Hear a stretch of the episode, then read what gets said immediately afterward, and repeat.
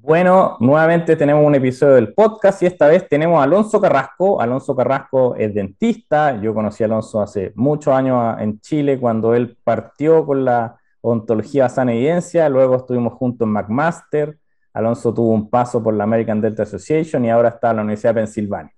Y lo invitamos a nuestro podcast para hablar de cómo viene, qué va a pasar con la ontología basada en evidencia en qué estamos y hacia dónde vamos. Alonso, muchas gracias por venir. Gracias Nacho por la invitación, te lo agradezco. Mucho tiempo que no habíamos conversado. Eh, y, gracias por la invitación a conversar de este tema, un tema que a mí me interesa mucho, es un tema que, siempre se ha mantenido eh, eh, en la palestra. hay, mucha, hay mucha necesidad de evidencia, de manejar evidencia, de resumir evidencia.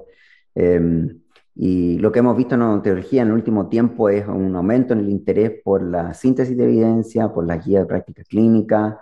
Eh, he visto mucha más gente interesada, dentistas que están interesados en, abordar la epidemiología clínica. Eh, así que es bueno que estamos generando algo de masa crítica, ¿no? Eh, en ese sentido, y que, eso signifique que estas personas ya puedan trabajar juntas, colaborar, a lo mejor ocupar posiciones interesantes en ciertos lugares para la toma de decisiones y que y que empecemos a avanzar con la, con la ontología basada en evidencia de manera mucho más, mucho más sólida. Alonso, y bueno, hablando un poquito de la perspectiva, tú has vivido un poco el desarrollo de la ontología basada en evidencia en primera persona, desde, desde que parte mm. un poco, en el fondo, es como que coincide un poco el inicio de nuestras carreras profesionales con mm. este movimiento de, de, la toma de decisiones basada en evidencia. Y si nos podéis contar cómo, cómo partió la ontología basada en evidencia y cómo llegamos hasta donde estamos. Claro. Claro, eh, en general, eh, y esta es mi opinión personal, eh, en el uso de evidencia, en odontología vamos como 10 años atrasados, en general, en términos de los, de los marcos conceptuales, de, los conceptos, de los paradigmas, de los cambios de, de un paradigma al nuevo. y en ese tiempo, claro, en ese tiempo había, una, había esta idea de que eh, que está muy instalada, de que como clínico un dentista tiene que solo ser bueno con sus manos, ¿no? Lo que funciona en mis manos es lo que, es lo que funciona, es lo que vale la pena eh, y el resto da lo mismo en realidad. La, opinión o, la evidencia que proviene de estudios hechos en otro lado podrían ser aplicables a esa realidad, pero definitivamente no a la mía. Eh, y eso es algo que, que, que, ha sido parte de la odontología por mucho tiempo, algo como más asociado a esta relación de, de alumno-maestro, eh, y que alguien te enseña sus trucos, eh, más que algo que tenga un conocimiento universal que está basado en evidencia, donde, donde uno básicamente toma esta información y informa la práctica. Eso, eso fue un cambio importante hace mucho tiempo atrás. ADA formó el primer centro de odontología basada en evidencia en el año 2007, eh, que no es, no digamos que fue, fue, hace, hace tanto tiempo. Si tú lo piensas, 2007 bueno, yo quiero pensar que el 2007 no es tan lejano, pero eh, en el año 2007 solamente, ¿no? Entonces, y generar una definición de ontología basada en evidencia, que en realidad se parece mucho a la definición original de, de Sake, de Gaia y compañía, eh, aunque es muy interesante que se reemplazó la palabra eh, valores de los pacientes por necesidades. Y si tú miras, si tú miras todas las definiciones o todas las definiciones los intentos de definición en odontología, la palabra valores, cuando se refiere a los pacientes, no existe. Son las necesidades y preferencias. Y eso te habla un poco de cómo, cómo piensa la gente que toma decisiones en odontología. Eh, es lo que ellos necesitan, ¿verdad? Es lo que es mejor para ellos, no necesariamente cómo ellos valoran lo que les ocurre y cómo eso guía la decisión. Entonces, y eso viene desde hace mucho tiempo atrás. Después empezaron a aparecer las primeras guías, eh, esas primeras guías fueron eh, muy, eh, muy atractivas porque era la utilización de una metodología relativamente nueva. la primera guía con un metaanálisis se publicó en el 2010, 2012, imagínate, o sea, un poco atrasado, ¿no? Y ninguna usando Grade hasta el 2016. Entonces, todo ese cambio ocurrió entre el 2016 hasta ahora. Y ahora, por supuesto, tú miras las revisiones sistemáticas en odontología y casi todas utilizan Grade, lo que ya es un, es un tremendo avance, ¿no? porque estamos hablando el mismo idioma. Y lo otro que hemos visto que es muy positivo es que las guías que han usado Grade eh, han sido transferidas al área médica y los médicos que ya usaban Grade y la profesión, las áreas, otras áreas de la salud que ya utilizaban Grade, ahora entienden un poco mejor las recomendaciones ontológicas. Entonces nos pasó en nada, por ejemplo, que la, guía para el manejo del dolor agudo dental y eh, la utilización de antibióticos, la utilización de analgésicos asociados al, dolor agudo dental, eh, se hizo usando Gray. Y cuando el American College of Emergency Physicians vio la guía, eh, la quiso incorporar dentro de las guías que ellos utilizaban, porque la metodología era similar. Y eso muy rara vez ocurre, ¿no? O sea, cómo, cómo se pasa de una profesión, toman esas recomendaciones y las consideran de, buena calidad, apropiadas y hacen un, endorsement de esas recomendaciones. Eh, entonces eso muy positivo. Lo mismo con, con, el colegio farmacéutico acá en, acá en Estados Unidos, similarmente con estos documentos, porque ellos ya usaban Grade, entonces les es mucho más fácil acceder a la, a la información. Yo no pensaría ¿no? Que, que a lo mejor es el tema clínico el que los une, pero cuando la metodología es similar, el resto es mucho más fácil de entender, que hablamos el mismo idioma. Entonces esos han sido buenos cambios que, que ahora último han generado esta idea de integrar un poco más la salud bucal uh, con el resto de las profesiones del área de la salud. Bien, Alonso, ¿y cómo? Porque una cosa interesante por las fechas que tú, que tú mencionas, dice, bueno, 2012 se, se, mm. se se publica la primera guía con una revisión sistemática, 2016 con una primera guía ontológica con Gray. Eso más o menos coincide con la fecha en que, que nosotros nos educamos, digamos. Y, y, de alguna manera te ha puesto a ti como un poco a la vanguardia de, de, de la ontología basada en evidencia y la incorporación de, de, decisiones basadas en revisiones sistemáticas. ¿Cómo ha sido la experiencia, digamos, de estar en este? Porque no siempre es fácil estar en un ambiente donde está todo por cambiar. Claro. Ha sido, ha sido, eh, ha tenido, ha tenido dos aspectos. El primer aspecto es que es difícil eh, eh, tratar de tratar de que la gente entienda por qué las cosas se, tienen, se podrían hacer de otra manera. Y habitualmente una de las barreras con las que yo me encontraba era, sí, pero es que en medicina tienen buena evidencia, entonces pueden usar GRADE. En odontología nosotros no tenemos buena evidencia, entonces ni, ni siquiera trates de usar GRADE porque no te va a resultar. Y, en realidad no sé qué parte de GRADE no resultaría. Eh, pero ese era, y eso eran visiones que bloqueaban cualquier eh, posibilidad de avanzar, ¿no?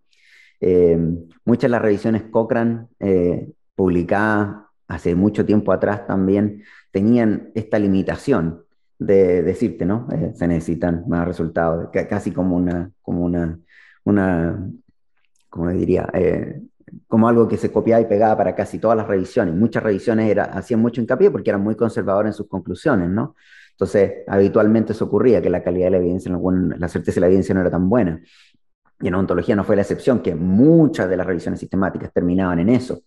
Y, y, claro, eso también generaba escepticismo. Bueno, si la certeza de la evidencia es tan baja, olvidémonos de la certeza de la evidencia y hagamos lo que queramos. Pues, luego revisar la evidencia encontramos con tan baja certeza, ¿qué importa? ¿eh?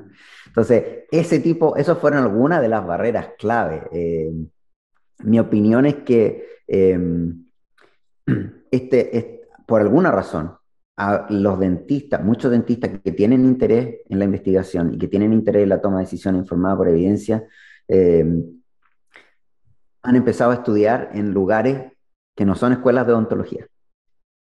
Y eso ha generado un cambio, porque personalmente para mí, la distinción, yo creo, más importante entre mi eh, entrenamiento comparado con el entrenamiento que otros dentistas podrían tener en el área de epidemiología clínica, es que yo estuve en una escuela de medicina, ¿no? Entonces viene de una perspectiva mucho más amplia, viene de una perspectiva de que tenemos que manejar desenlaces y, y, se piensa a nivel de que, beneficio y daño existe como paradigma. O sea, siempre hay. Ahora veamos cuáles son. Eh, si tú miras las guías iniciales que se hicieron en odontología, eh, era el desenlace de beneficio que nos importa. Y eso era todo. Y era un forest plot. ¿eh? Y ahí está. Entonces ahora hagámoslo. Entonces, esas son las cosas que tienen que cambiar. Y claro, cuando uno viene del otro lado, que, que también creo que es una, es una cosa que varias personas han comentado, ¿no? Cuando tú quieres mostrar valor adicional eh, como profesional, eh, una de las maneras muy rápidas de generar valor eh, es involucrarte en dos disciplinas, ¿no? Que, podrían conversar, pero que no necesariamente se conectan de manera sencilla. Y ahí se genera esta entidad única, este valor agregado que uno puede ofrecer, conectando estos dos mundos. Eh, pero el, desafío es grande porque uno trabaja y hace, tra o sea, las cosas han avanzado porque hemos hecho las revisiones sistemáticas de buena calidad, hemos hecho network meta-análisis de buena calidad, hemos, usado, hemos hecho guías usando Gray de buena calidad, a pesar de esos comentarios y del escepticismo que, muchos tienen. Eh, y, me lo han dicho así tal cual, no, es que no creo que, no, es, es, olvídate, no hay encontrar evidencia para ese tipo de preguntas clínicas, y, y hay. Y hay. Lo que es otro, otro cambio, que esa justificación antigua de que la ontología basada en evidencia no servía o no se podía utilizar, eh, ese enfoque basado en evidencia no se podía utilizar porque no teníamos evidencia pa, para tomar las decisiones en ontología, eh, hay que eliminarlo completamente de la cabeza de la gente. Ahora es simplemente una, una mala excusa eh, para no hacerse cargo, cuando en realidad deberíamos, ¿no? En medicina pasa lo mismo. Si, yo siempre digo, si a mí me dieran un dólar por cada vez que escucho que esto de, la, de las decisiones de evidencia no sirven para esta especialidad en particular, ya sería millonario, porque claro, en el fondo claro, los pediatras piensan que no sirve, los oncólogos piensan que no sirve, y al final todo el mundo piensa que, que ellos son la excepción, y finalmente no se dan cuenta que, que, al final es la regla, digamos. Y claro, claro, claro, pueden haber particularidades distintas, pero finalmente en el fondo se pueden usar la evidencia para la toma de decisiones que a lo mejor no hacer una, una, alta certeza, pero, pero en el fondo va a ser evidencia que nos va a permitir conversar. Claro, claro, claro. Y eso que tú dices, eh, Ignacio, es bien interesante porque luego de que la gente se, convien, se convence de que, ok, vamos a utilizar evidencia para tomar decisiones, cree que esa evidencia proveniente de los ensayos clínicos aleatorizados te dice lo que hay que hacer, que eso es lo otro que me ha pasado. Ahí está. Entonces vamos a buscar qué es lo que hay que hacer y los estudios nos van a decir lo que hay que hacer. Entonces, también se generan algunos paneles este nerviosismo con los resultados de los, del ensayo, de los ensayos clínicos cuando miran la, la, evidencia y pareciera que no fuera necesariamente para dónde van. Me pasó con los antibióticos. Oye, es que los antibióticos parecieron que son muy efectivos para las infecciones. Por supuesto que son efectivos. Pero eso no significa que hay que indicarlo en esta situación, porque aquí están todos los otros efectos adversos. ¿Ah? Pero claro, se, pone nervioso porque ven que los beneficios parecieran ser grandes.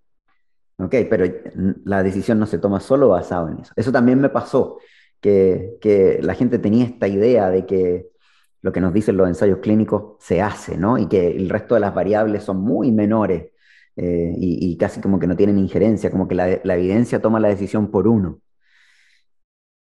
Sí, bueno, ese otro malentendido muy frecuente, que la, que la gente mm. espera que la, lo, encontrar en los estudios clínicos la respuesta, y los estudios clínicos lo único que le van a decir es qué pasa con qué pasa con los efectos, si, si, uno le da tal o cual intervención, pero finalmente la decisión siempre tiene que considerar otras cosas, digamos, que es como, de alguna manera, el, el principio más importante de toda la, del cuidado de salud evidencia, el que más se olvida, que la evidencia nunca es suficiente para tomar una decisión.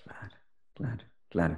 Entonces como, es como extraño, ¿no? Es como, por favor, pongamos la atención a la evidencia, pero cuando ya logras llegar a eso, ok, ahora estás suficientemente informado como para entender que no es lo único que usamos para tomar decisiones. Ahora, una, una, de las dificultades en ontología es que hay como, hay una expertise. Por ejemplo, yo soy médico internista, nosotros le damos una pastilla a una persona y si un día, día mañana tenemos que cambiar de pastilla, no es un gran cambio para nosotros. En cambio, para, para, alguien que hace algo con sus manos, que tiene un procedimiento, no es tan simple transformarse a un nuevo procedimiento. Y tampoco es esperable que obtenga los mismos resultados en, en, si de un día para otro cambiara. ¿Cómo, cómo, cómo se, ¿Qué se hace con eso, Alonso? Claro, claro. Fíjate que eso es otra cosa que, que tampoco se, se, tenía mucho, mucho, mucha conciencia. Fíjate que los dentistas que utilizaban cierta técnica, eh, cuando hablábamos de cuidado de salud basada en evidencia, en su mente los efectos de tratamiento eran de la técnica. No era la técnica asociada a la persona que la ejecutaba. Y esa idea es una idea que no, que no entendían, como si pudiéramos disociar la expertise, ¿verdad? La, la capacidad motriz, la, la qué tan, y de, de, la técnica misma. Eh, y empiezan todas estas conversaciones de, de, bueno, si ese es el caso, entonces deberíamos estandarizar, ¿no? Deberíamos estandarizar todo, o un solo clínico eh, hace todos los procedimientos en el ensayo clínico aleatorizado, lo que también lleva a otros problemas de, de, aplicabilidad de esos datos después, ¿no? O sea, tenemos aquí la eminencia número uno de que hace todos los procedimientos y luego vamos a tratar de utilizar esta intervención en otros settings y, y claro, se generan estas, estas, estas dificultades. Eh, es una de las razones por la que la gente tiene en, cirugía en general algo de reticencia a evaluar desenlaces, ¿no? Porque el desenlace me pega directamente, no, no me puedo separar de la intervención. Eh, tenemos días buenos, tenemos días malos, hay días que las cosas no funcionan como uno espera y, no hay mucho más que hacer, comparado con la, estandarización de una, de, una pastilla, ¿no? Que podría cambiar de color, de tamaño, pero mientras que un internista sepa escribir y, entienda la evidencia, estamos, estamos. Mientras que el cirujano puede significar una técnica que trabajó por 10, 15 años y que ahora hay que básicamente cambiarla. Y eso genera todo un tema en el análisis de la evidencia, porque uno dice, bueno, hay temas de implementabilidad, es posible implementar la nueva técnica, pero también hay un tema de que, en el fondo de reticencia al cambio, pero porque de alguna manera si uno lleva 15 años haciendo algo es difícil cambiar, cambiar esa, esa manera. por supuesto, y si tú lo piensas en relación con ese tema, ¿en qué momento de la curva de aprendizaje de la técnica quirúrgica hacemos el ensayo clínico? Claro. Porque si lo hacemos al principio, lo más probable es que el efecto no va a ser muy bueno. Lo más probable, bueno, vamos a tener, vamos a estar para un lado, vamos a tener un, tamaño, un intervalo de confianza medio grande. Metodológicamente no va a andar muy bien porque estamos aprendiendo a hacer ensayos clínicos en esa área, con esa técnica. Pero si lo haces muy tarde, eh, estuviste implementando esa técnica en mucha gente y en realidad probablemente un ensayo clínico nos habría ayudado a tener evidencia un poco más temprano del potencial beneficio. Y, depende de cualquier lado, o estabas, o estabas más inclinado hacia el daño y no deberías haberlo hecho, o era tremendamente beneficioso y mucha gente no se le entregó esa intervención cuando podría haber ayudado, ¿no? Entonces, ¿dónde en la curva de aprendizaje de la técnica quirúrgica ocurre eso? También es una pregunta muy difícil de responder. ¿Qué tan pronto entramos con el ensayo clínico? Y ahí, claro, uno puede hacer un piloto, uno puede hacer varias cosas llegando a, pero hay en algún momento que uno tiene que decir, ok, estamos listos para probar esto de verdad en un ensayo clínico y, no hay claridad de cuándo ese es el momento, ¿no? Ahora, una de las cosas que yo he visto pasar con la salud bucal es que de alguna manera antes como que a la gente se le cayeran los dientes se consideraban una parte de la vejez. Eh, era normal que la gente perdiera sus dientes y, no se, y de alguna manera en ese sentido la ontología era como una cosa más estética, ¿sí? Sin embargo, tiene enormes repercusiones en la calidad de vida de las personas. Y eso, como que la conciencia de que no contar con una buena dentadura no es solo una cosa estética, sino que tiene impactos muy grandes en la calidad de vida de las personas. Eh, una cosa más nueva y que quizás eh, yo lo he visto surgir como, bueno, esto es parte de la salud integral de las personas, pero no me parece que eso sea de tanto antes. Exactamente, pero es que tú tienes la mentalidad, tú entiendes cómo evaluar los efectos que tienen las intervenciones en salud. Entonces tú inmediatamente te imaginas un grupo de desenlaces que podrían informar eso, no solo a nivel individual, pero a nivel del sistema de salud, ¿no? Por ejemplo, ausentismo escolar en los niños que tienen problemas de caries, eh, ausentismo, el, porque si tú piensas, un niño que tiene que ir al, al odontopediatra significa un permiso de trabajo en el papá o la mamá, significa que ese niño no va a la escuela, significa hay una serie de eventos para que eso ocurra, eh, y si eso ocurre con frecuencia, es, todavía mucho más complicado, ¿no? Hay gente que si tú no trabajas ese día, eh, no recibes dinero, ¿verdad? Entonces tiene muchas, muchas repercusiones. Fíjate, Ignacio, que una, una cosa que nosotros hemos estado discutiendo acá en, eh, en, el área de, política, porque se han intentado tantas cosas para mover la agenda de, de odontología, es que la odontología no ha sido capaz de ayudar al público general y a los pacientes a entender la importancia que tiene la ontología para ellos mismos. No lo hemos sabido cuantificar apropiadamente y no hemos sabido contar la historia de por qué importa. Em, y, dado que no, hemos, no evaluamos esos, los desenlaces que son más fáciles de comunicar, por ejemplo, lo que te acabo de decir, ¿no? que cualquier economista se interesaría en ese tipo de desenlaces, indistintamente del área de la salud eh, donde uno se mueva, eh, pero nosotros no los hemos cuantificado. Y tampoco hemos sido capaces de eh, hacer otras cosas que se hacen en, en, áreas específicas de la medicina, como por ejemplo eh, en el cáncer de mama, en el cáncer cervicuterino, donde hay miembros de la sociedad civil que se organizan para mover esa agenda, para aumentar la cobertura de salud, para poner eso en la agenda legislativa, para yo no veo eso. ¿ah? Yo no veo la corrida de 5K por la salud bucal, que es organizada por la sociedad civil, Y en parte tiene que ver con el hecho de que por muchas de las enfermedades bucales, eh, nadie se va a morir. Yo sé que hay gente que fallece de eso y que son, pacientes que tienen condiciones, comorbilidades, eso ocurre, ¿no? Pero no es la tónica. Por lo tanto, si eso no ocurre, entonces el impacto ahora es en exactamente lo que tú decías, calidad de vida, bienestar y todas estas otras cosas asociadas. Pero la odontología nunca ha evaluado esos desenlaces de manera apropiada, de manera sistemática, a nivel de sistema. Entonces no podemos contar esa historia, no le hemos dado a la sociedad civil una narrativa de por qué esto importa y cómo nosotros como dentistas les ayudamos obtener ese beneficio en salud, a, mantener esa calidad de vida para ellos, para los miembros de su familia, eh, para los adultos mayores, ¿verdad? Entonces, ese es un cambio que hay que hacer, hay que movilizar a la sociedad civil para que eso ocurra. Yo creo que ese cambio más grande va a venir de ahí, no de los políticos, no de los investigadores. Ahora, eh, es, es en relación a eso es cierto, ¿ah? yo no lo, había, no lo había pensado, pero es cierto que si uno dice, bueno, por ejemplo, por cómo están estructurados los planes de salud, desde el punto de vista de las políticas, la cobertura dental está parte, es como si fuera otra cosa, es como un lujo, digamos, no es no es, es como impuesto al lujo, digamos, de, los autos, no es parte de la salud integral. Y uno dice, bueno, pero ¿qué parte, digamos, de, de no, no es parte de mi salud? No está claro. Y de alguna manera es llamativo que siga habiendo barreras de acceso adicionales a la salud bucal versus otros tipos, digamos, otros tipos de prestaciones de salud. Claro, claro. Y esas barreras son barreras administrativas, como tú decías, financieras, son barreras intelectuales, eh, son barreras hay escuelas de odontología que están dentro de las facultades de medicina, hay otros lugares donde está completamente separado. Em, si tú lo piensas, el, no tanto ahora, pero mucho más en las últimas, yo diría, la, práctica hasta el año 2010 probablemente, era en general una práctica de un dentista independiente en una oficina y que tenía su consulta individual.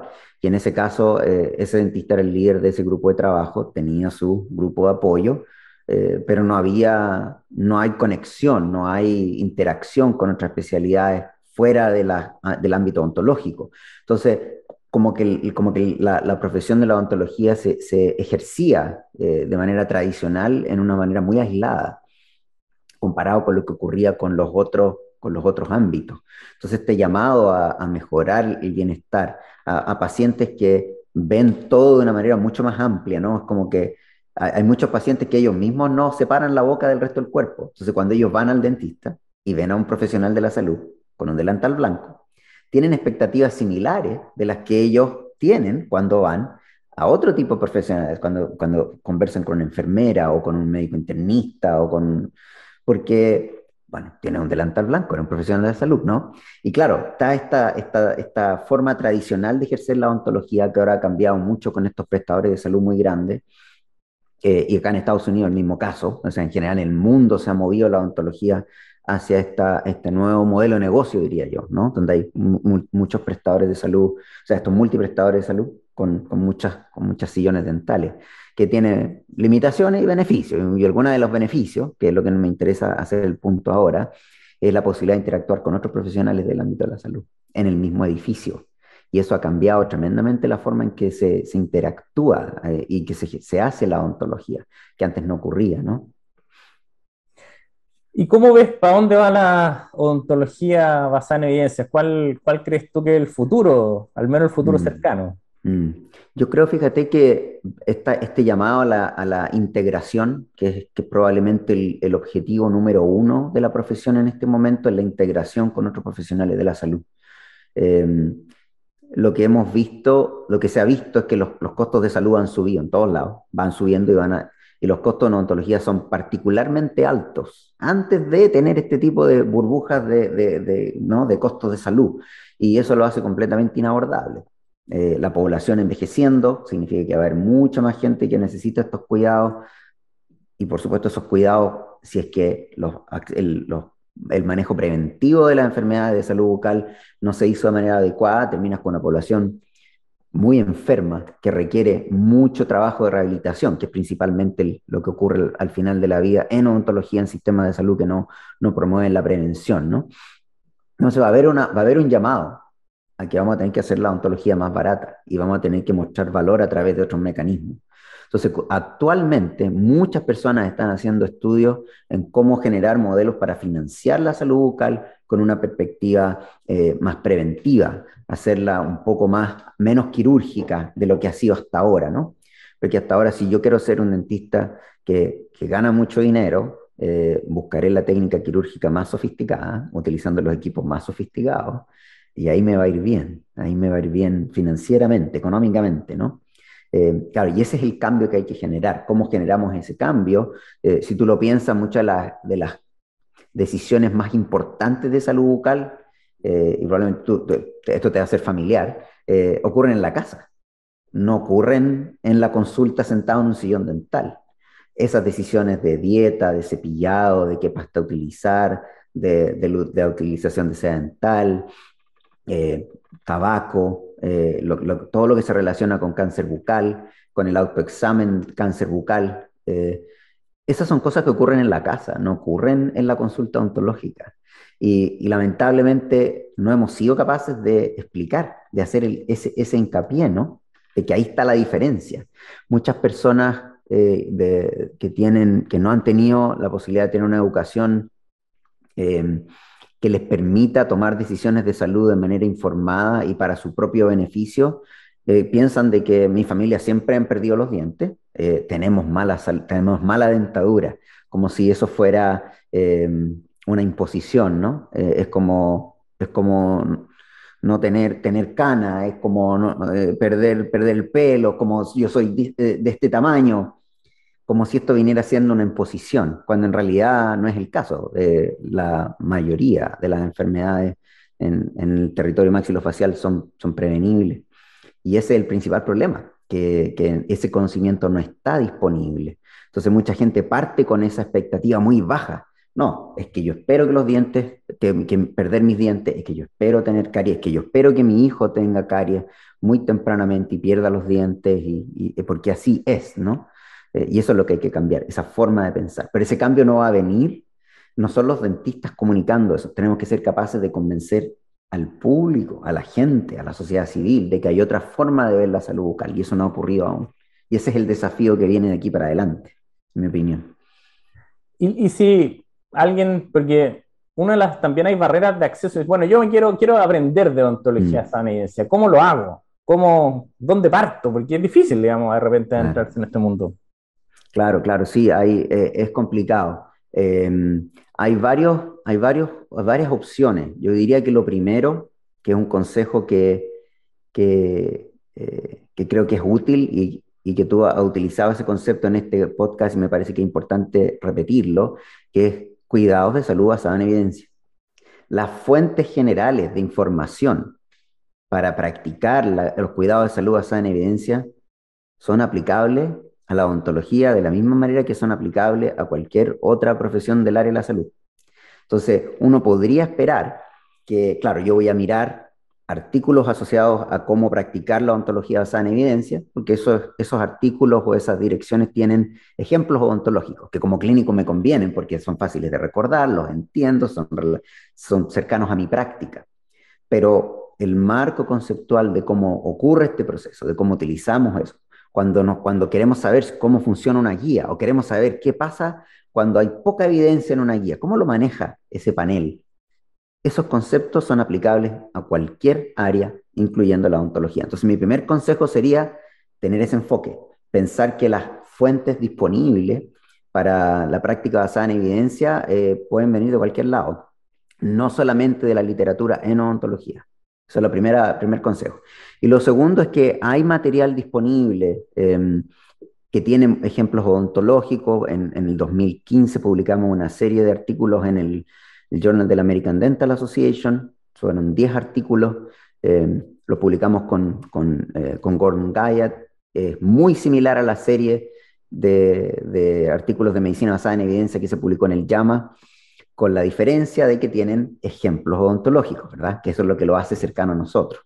Eh, ahí hay una buena fuente, eh, bien acotada, bien específica, utilizando un, lenguaje y utilizando ejemplos que sabemos que han funcionado para otras áreas eh, del área de la salud en, otros en otros ámbitos, ahí podría haber otro elemento. Y lo tercero que diría yo es em, abrirse a la idea de que las fuentes de medicina basada en evidencia en general, cuando se describen como tales, se pueden utilizar para ontología. Muchos de los buscadores TRIP, la colaboración Cochrane, todos esos buscadores tienen un componente que busca y que, entrega información respecto de, de, la salud bucal.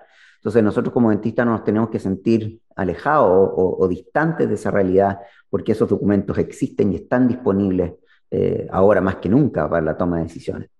Pero hay que involucrarse, ¿no? Hay que buscar eso, eh, hay que tener esa, esa mentalidad.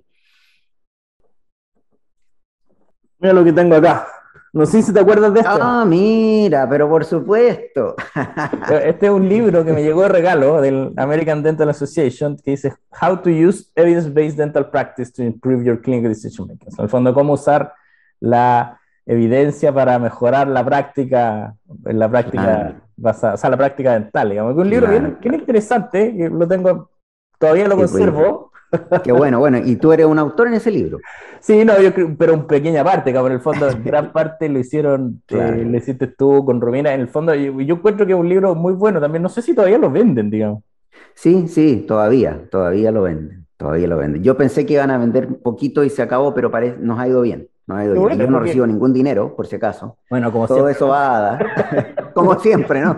Como son estos tratos. Sí, que por eso que lo puedo promover con, con absoluta libertad, digamos, no, no, no, me beneficia en absoluto eso más que tratar de eh, apoyar con, con, presentar este tipo de herramientas para que quieran, quieran practicar la, la salud sana evidencia. Pero lo que vamos a hacer en el fondo también cuando publicamos este podcast es publicar los links a los artículos, porque creo que en el, no es una dificultad de repente acceder a la información. Claro, claro. Porque uno no sabe dónde está nomás, pero en el fondo si nosotros podemos facilitar ese camino, estaremos felices. Así que, Alonso, muchas gracias por asistir a nuestro podcast. Vamos a tratar de organizar la corrida de los 5K por la salud. Yo creo que tienes razón en que la sociedad eh, en su conjunto no, no, se ha tomado su rol de, decir, bueno, queremos salud bucal. Claro, claro. Pero también hay un rol de la profesión, ¿verdad? Hay un, hay, está a nuestro lado que no hemos sido capaces de mostrar ese valor, ¿verdad? Y de convencer a la sociedad civil de que es importante. ¿Y por qué? Y medirlo, ¿verdad? Y demostrarlo. Gracias, Nacho, por la invitación. Muchas gracias por venir al podcast. Gracias, que esté muy bien.